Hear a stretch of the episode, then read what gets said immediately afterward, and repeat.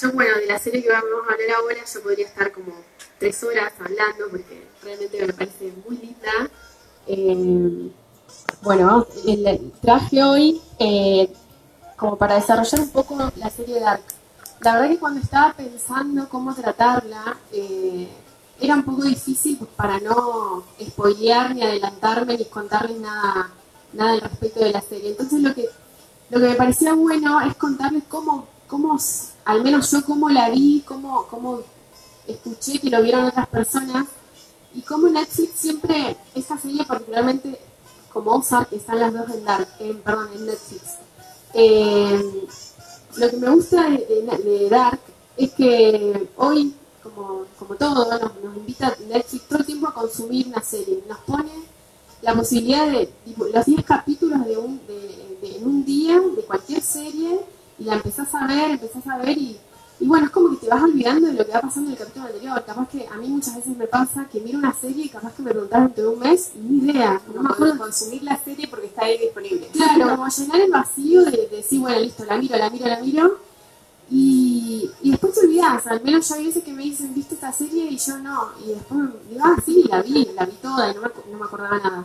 Lo que pasa con Dark, que, que es distinto, al menos para mí, y creo que, que, que que, la, la, quiera ver o, si, o Jimé, vos que la viste, Dark no te deja hacer eso. O sea, lo haces, yo de hecho lo hice, pero después eh, tenés que volver a verla. O sea, decir, ah, mira, eh, capaz que estás viendo el capítulo número de la temporada 3 y tenés que volver al capítulo de la temporada 1, capítulo 6, y vos decís, no, ¿por qué tengo que hacer esto? Pero realmente está bueno porque te hace ir y volver como en la serie, en el tiempo, la serie trata de, una historia que las, personas van y vuelven en el tiempo intentando cambiar una situación.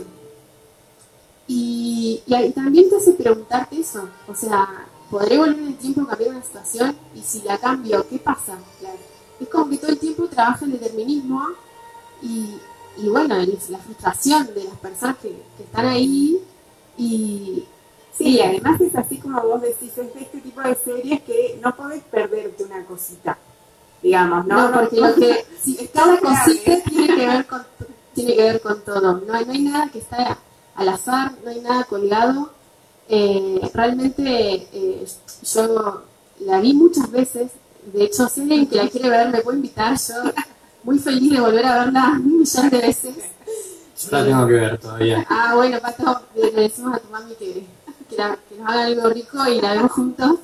Eh, pero no, eh, realmente algo que se destaca es que trabaja mucho también la religión, la ciencia, la física cuántica, que por ahí hay conceptos que, que si no estás familiarizado, yo mucho no estaba en algunos, también te invita a investigar un poco. O sea, es como si sos curioso, se te abre un mundo inmenso.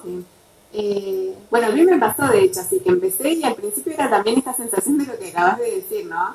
Como esto de pensar, bueno, ¿qué cosas están predestinadas? ¿Qué cosas si vos pudieras volver atrás y cambiarías?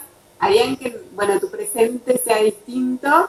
Y bueno, y sí en un momento empezaron a, en la serie entraron como más dimensiones y yo, viste, me perdí. como que ya había entendido una y bueno, y entraron más pero es muy interesante eso que hace que vos digas, pero ¿qué tiene que ver esto el tiempo, el espacio, digamos? Como empezar a, preguntarte cosas de física cuántica que si las tenés más claras, quizás vas comprendiendo más, y si no, como era mi caso, tenés que investigar claro, o prestarle más atención también. Sí, sí, te roba toda la atención, no puedes como estar eh, con el celu, por ejemplo, yo si estaba con el celu era para buscar algo de la serie, con un cuadernito, de hecho lo tengo ahora acá, para poder ir, anotando las cosas que me llamaban la atención y, realmente, como decíamos recién, nada está al azar.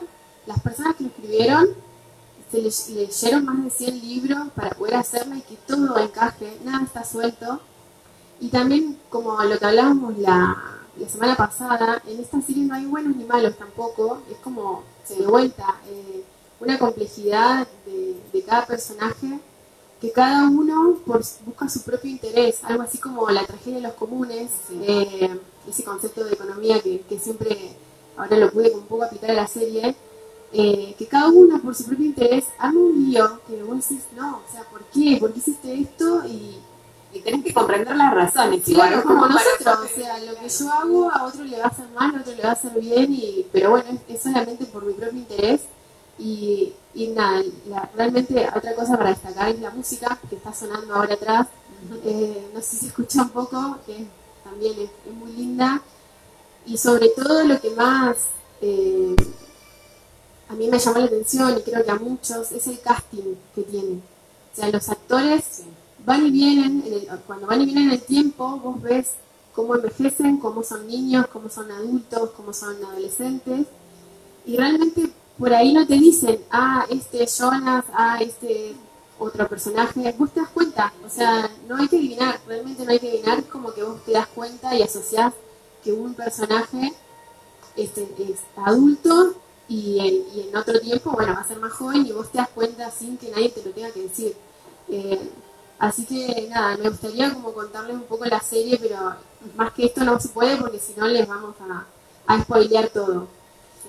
Pero son dos buenas series para un replan distintas, ¿no? Dark y Ozark, pero dos que están, que son oscuras de su Sí. de distinta manera y están muy buenas. Bueno, y por último, les, quería, les trajimos un documental.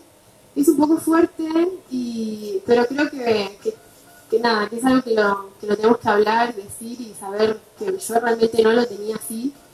Está en, en Amazon Prime, eh, se llama... Sí, a eh, ahora al final voy a decirles que descubrí otra, otro otra plataforma para ver.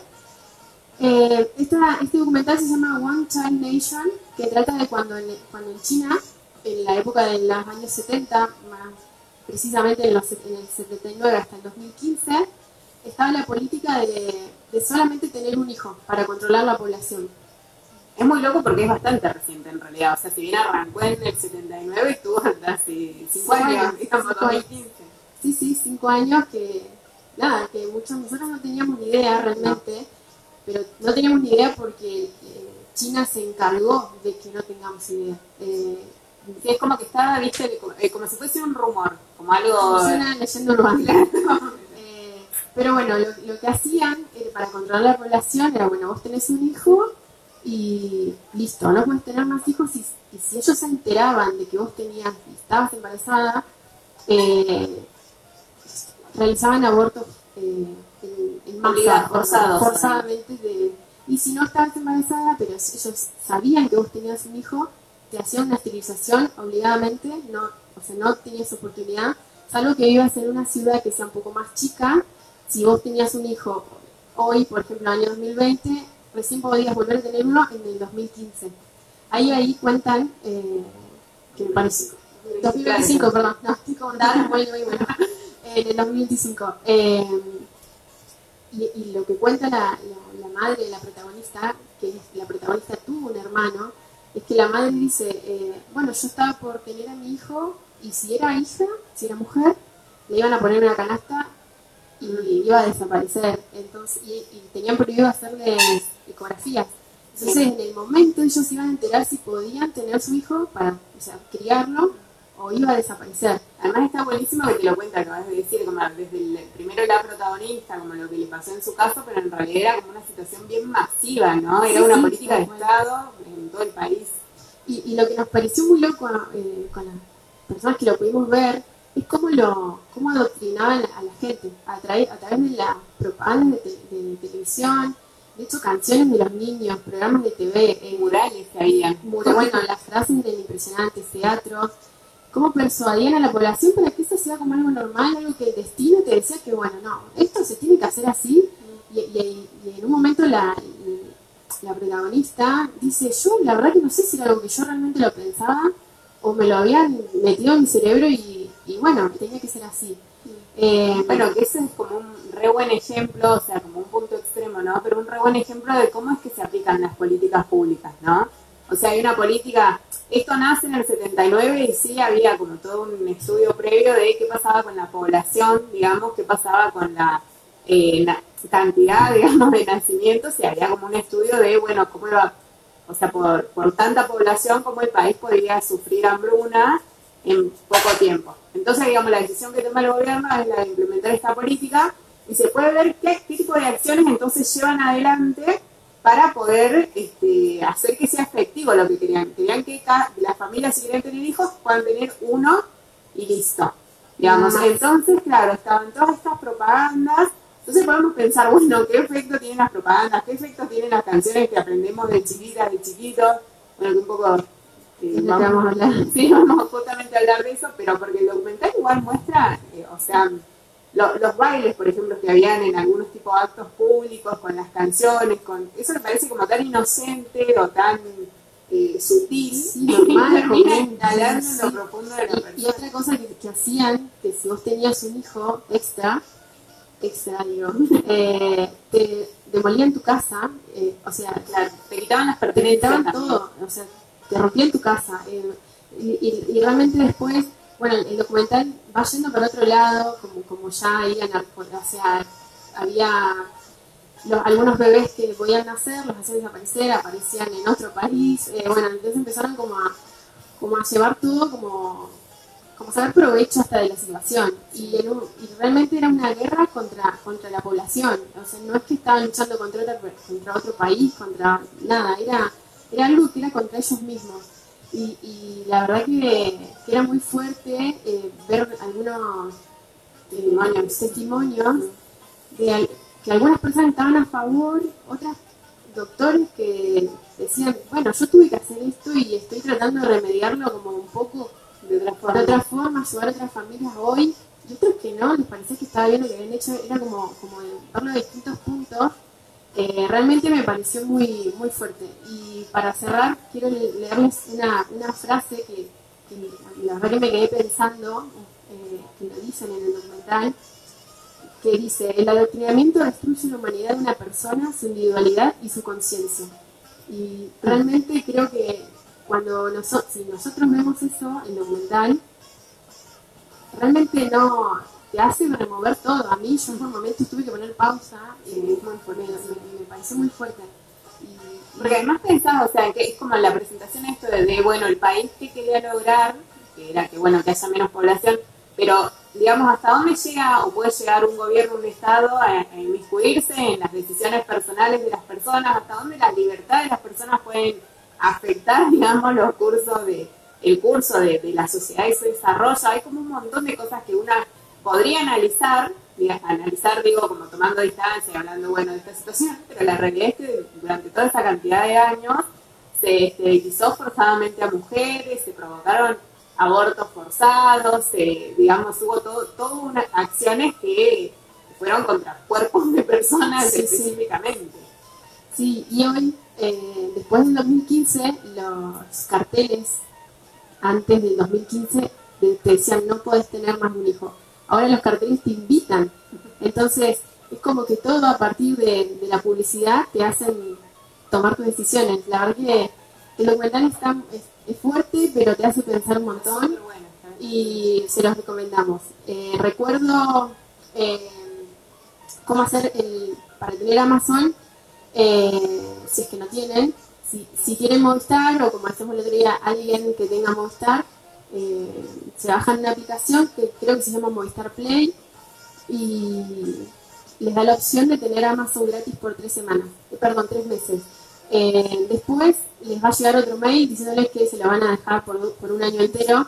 Así que está bueno y si no tienen Movistar, eh, háganse amigo de alguien que tenga Movistar De una y que pase la clave. y que pase la clave, claro. Y lo que descubrimos ayer, hay una, hay una plataforma que es argentina, todavía no pude investigar mucho, pero la encontré ayer, que se llama eh, Octubre TV, creo, lo vamos a subir igual a, a Instagram. Eh, hay documentales cortos, pero todo, todo, todo de Argentina. La verdad que me parece que, que es una opción que está buena.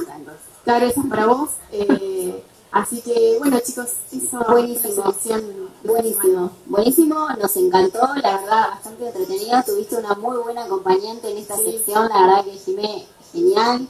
Y antes de finalizar con esta sección, eh, nos acompañan y desde ya recomendamos eh, Toc Toc Libros como Puertas, es un emprendimiento de nuestros amigos vecinos de Caleta Olivia. Ya que estamos hablando de películas y series, es una buena oportunidad también para recomendar libros y Aquí tenemos a nuestros amigos de Tok Tok Libros como Puertas, nos pueden seguir así como decimos Tok Tok Libros como Puertas por Instagram y por Facebook. Así, Ahora tenemos sí. también preparado un sorteo para la semana que viene, gracias a lo que nos donaron desde Tok Tok Libros como Puertas. Es una. ¿Ya podemos adelantar de qué se trata? Bueno, es el libro de Antiprincesas de la editorial de Chimbote, si no me equivoco, Buenísimo. que está La- muy bueno. ya agradecemos a la gente, sí. La, la protagonista de este caso es Juana Zuduy, un Genial. personaje histórico que muchas veces no ha sido nombrado en la escuela, si bien acá en el sur por ahí hay- tiene otro tipo de presencia la cuestión, pero bueno, eh, habíamos pensado para este programa un poco hablar de las mujeres históricas silenciadas y lo vamos a pasar para el próximo. Próximo. Genial, genial.